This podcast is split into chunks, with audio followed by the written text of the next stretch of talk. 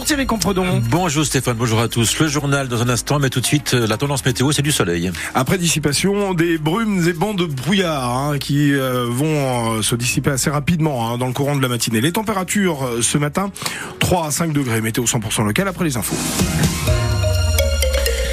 C'est sans doute l'un des tournants de la saison Thierry. Ce show reçoit le Red Star ce soir, 19e journée de national et un choc entre le quatrième et le leader incontesté.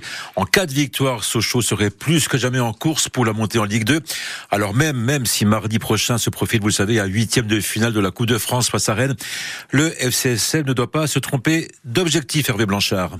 Certainement plus facile à dire qu'à faire, mais le défi est là justement pour Sochaux, ne pas penser au match contre Rennes et pour Noah Fatar et ses coéquipiers n'avoir qu'un seul but ce soir à Bonal. Oubliez euh, Rennes pour l'instant, pensez Red Star parce que voilà c'est le plus important, euh, le championnat. À fond là pour euh, Red Star. On a pour objectif nous d'essayer de les faire tomber. Si on veut aller chercher quelque chose, il faut faire tomber les leaders. Plus forte, plus sereine, Sochaux n'est plus la même équipe qui avait perdu au match aller cet été, avec en prime des recrues cet hiver comme le défenseur Maxime Bastian, promu avec Annecy il y a deux ans, est déjà prêt à refaire le coup avec le FCSM. Il faut être constant toute la saison et, et être sérieux sur, sur tous les matchs qu'on joue le premier ou le dernier. Encore plus sur la deuxième partie de saison, on va falloir être euh, très sérieux et aborder tous les matchs euh, comme si c'était une finale. Face au Red Star, Sochaux joue gros donc, mais à Bonal, où le FCSM est invaincu depuis 4 mois, rien n'est impossible pour les partenaires de Noah Fatah. Franchement, quand je joue à Bonal, c'est toujours un bonheur. Quand je joue les derniers ou les premiers, toujours du monde, toujours du bruit, ça fait toujours plaisir. Il devrait être près de 12 000 ce soir à Bonal, preuve que Sochaux a des ambitions et que les autres équipes doivent le savoir, ose le président Plessis,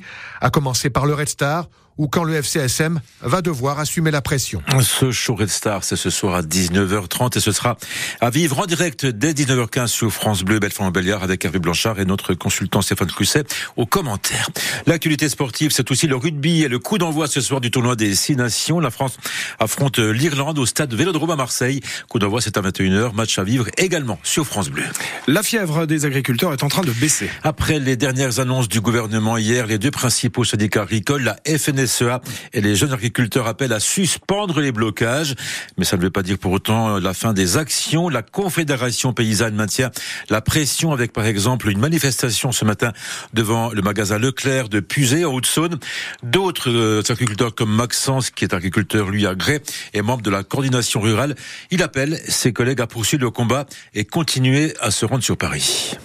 Une chose, c'est que l'État ne veut pas de nous dans la capitale. Ils font tout, ils font une pression énorme sur la FDSEA. La FDSEA se met à genoux devant le gouvernement. Ils sont tous en train de reculer parce que la FDSEA dit on ne bourre pas les barrages, on ne fait rien. Et dans cas, les paysans en ont marre. Ils disent nous, on va pas attendre là pendant une semaine, on sert strictement rien où on est. Soit on monte sur la capitale, soit on rentre. La FDSEA et le gouvernement, je veux pas dire. En gros, ils sont de mèche euh, tout le monde nous appelle, nous, la coordination rurale, pour nous demander si on les accepte, si on veut et nous, on veut mener ce combat-là jusqu'au bout, on lâchera pas et on accepte tout le monde. Voilà. En attendant, le gouvernement qui a donc fait une nouvelle série d'annonces a réussi à calmer la colère d'une majorité d'agriculteurs. On peut citer par exemple le renforcement des lois Egalim qui vise à garantir une rémunération au juste prix, un soutien fiscal et social aux éleveurs ou encore la suspension d'un plan de réduction des produits phytosanitaires. Et ce matin, cette gestion de la crise du monde agricole est présentée comme une victoire politique pour Gabriel Attal, Bol Barcelone.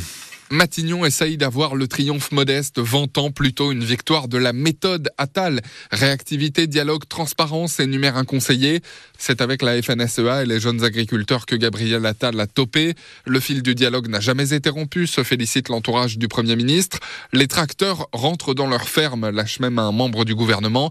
Mais en contrepartie, les agriculteurs attendent de premiers résultats avant le salon de l'agriculture. L'adoption de la loi d'orientation agricole aussi avant le mois de juin.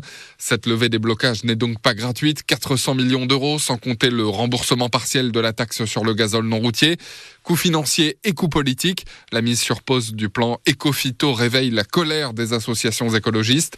Mais pour Matignon, pas question de remettre en cause la réduction de l'usage des pesticides. Ligne de défense pour ne surtout pas gâcher cette impression de sortie de crise. Paul Barcelone pour France Bleu. Et en marge de cette crise agricole, un collectif d'habitants de Damblin, près de Pont-de-Roide, s'est rassemblé hier dans le village pour soutenir le mouvement des artisans, des entrepreneurs qui veulent créer une colère de la ruralité. Le groupe Neder ajoute une nouvelle corde à son arc. Le groupe de concession automobile se lance en effet dans la production d'hydrogène vert, un projet baptisé euh, EDNEI à 25 millions d'euros pour la construction d'une usine à l'entrée de Technoland à YouTube, une usine de production d'hydrogène pour les usages locaux et ce grâce à des déchets de bois. Philippe Gutfin est le directeur des opérations pour le groupe Neder. Il estime que le principal intérêt de ce projet, c'est avant tout la proximité pour la matière première, mais aussi pour les clients. Le credo, c'est 50 km, donc matière première qui vient d'origine à moins de 50 km et une consommation à 50 km. Voilà, on veut être dans la logique d'un écosystème. C'est l'hydrogène vert. on est une région de bois, on est une région de forêt. Il faut mettre ce produit-là en valeur et il faut contribuer à décarboner, euh, à décarboner le territoire, d'être un peu fier de notre histoire, de voir comment avec les collectivités, les entreprises territoriales, on arrive à, créer cet écosystème de, production, de consommation, de distribution euh, dans l'industrie et dans la mobilité. Et on sent qu'il y a quelque chose qui se passe euh, et que cette brique-là, elle est attendue, la brique consommation, parce que c'est vrai qu'il y a eu beaucoup d'efforts portés par les pouvoirs publics euh, sur tout ce qui est électrolyseur, parties sous-traitants, sur les groupes réservoirs, groupes électrogènes, etc. Mais peu sur la production d'un hydrogène vert. Le développement de l'hydrogène dans le Franche-Comté, on en parle à 7h45 avec notre invité Olivier Lianzi, chargé d'accompagner la politique industrielle du gouvernement qui est en visite chez nous en ce moment. Et ce matin, on vous pose cette question. Selon vous, l'industrie en général a-t-elle encore un avenir chez nous? Faut-il tout miser sur l'hydrogène? Dites-le franchement en nous appelant au 03 84 22 82 82. Et puis une bonne nouvelle pour les automobilistes à Montbéliard, le stationnement est gratuit aujourd'hui en centre-ville. Une nouvelle opération euh, shopping gagnant de l'association de commerce L'objectif est bien sûr de faciliter l'accès aux boutiques et de redynamiser le centre-ville.